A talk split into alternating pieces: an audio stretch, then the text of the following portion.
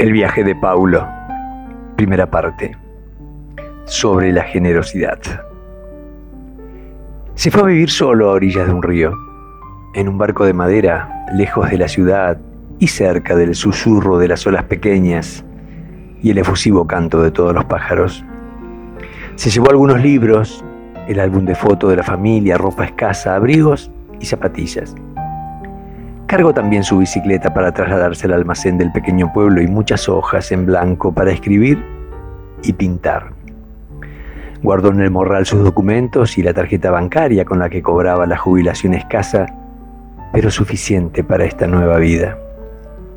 También llevó herramientas, herramientas livianas de su carpintería para no perder la costumbre de acariciar las maderas. La viudez aceleró el proceso de buscar una soledad deseada y sus hijos, crecidos y encaminados, no opusieron resistencia. Se despidió de la gran ciudad manejando su camioneta Ford modelo 1973, que cargaba el barco en un tráiler. A marcha lenta, escuchando radio sin frecuencia modulada, fue saboreando en su pipa un tabaco con sabor a chocolate. Ya y con sol pleno, no faltaron miradas de automovilistas sorprendidos de ver un barco circulando sobre el asfalto y una impecable camioneta de otros tiempos.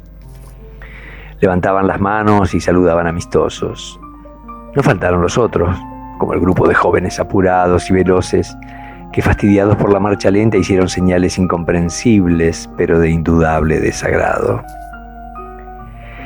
La necesidad de cargar combustible lo detuvo en una estación de servicio tradicional, a cuyo lado un antiguo almacén de ramos generales y mesas para alimentarse se ofrecían vacías, pero tentadoras. Después de estacionar la camioneta y el barco, tomó asiento en una mesa con sombra abundante. Quien parecía ser el dueño se acercó con un cordial saludo dispuesto a extenderlo y a conversar. ¿Se va de pesca, amigo? Preguntó de inmediato. No, no, de mudanza, le dijo sonriente, y el hombre de pie quedó sorprendido. ¿Y para dónde rumbea? volvió a preguntar. Voy yendo a las Garzas, al norte de la provincia. Y con rapidez respondió, pero qué pueblo tan pequeño y tan detenido en su historia. Si no es que tiene familiares, ¿qué será que le agrada de ese lugar? preguntó al mismo instante que se dio cuenta de cierto exceso de confianza ante el desconocido por lo que le pidió disculpas, preguntando entonces qué deseaba servirse. En poco tiempo desde una bandeja de aluminio descendió a la mesa un enorme sándwich de jamón crudo y queso en pan francés con una copa de vino. Buen provecho amigo, dijo el servicial y preguntó a un dueño del local. Que disfrute este alimento casero. Luego Paulo pensó que en estos lugares de la provincia se hacen estas ricas comidas, estos sabrosos quesos y jamones. Le agradaba sobremanera imaginar la dedicación con que sus manos familiares lo preparaban, ajustadas a viejas tradiciones y ese gusto, ligeramente excedido en grasas o picante. Ya se disponía a llamar al hombre que lo atendió cuando vio que éste regresaba con un pequeñísimo vaso en su mano. Este licor lo hice yo, dijo orgulloso. Pruebe el sabor de estos limones sin tanto alcohol, como lo hacía mi abuelo, agregó. Don Pablo observó el peculiar brillo en los ojos del servicial hombre al ofrecer el vaso, que se esmeró de su llegada, hay que decirlo, en ser amigable. Fue quizás por esta percepción que lo invitó a sentarse en la mesa. Con inmediatez el hombre se quitó el delantal del trabajo, arrimó la silla y sus ojos lucieron aún más brillos. Mi nombre es Paulo Castelo, dijo extendiendo la mano. Y yo soy Aureliano Pérez. Es usted bienvenido a mi finca, dijo gozoso. Don Paulo quiso dar cuenta de su invitación, sin confesar que previamente le pareció algo intrometido y desubicado. Celebro su bonomía, le dijo. No todos tienen la generosidad que usted muestra de manera espontánea. Me gustan las personas así, sencillas que se acercan humildemente aún sin saber si serán bien recibidos.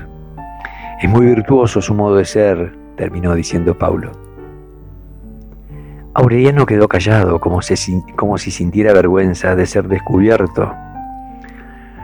Detuvo su sonrisa y conservó, conservó una mirada, una mirada honda, A Paulo también le ganó el silencio, que le permitió recordar lo leído anoche, antes de dormir y amanecer temprano hoy para emprender este viaje.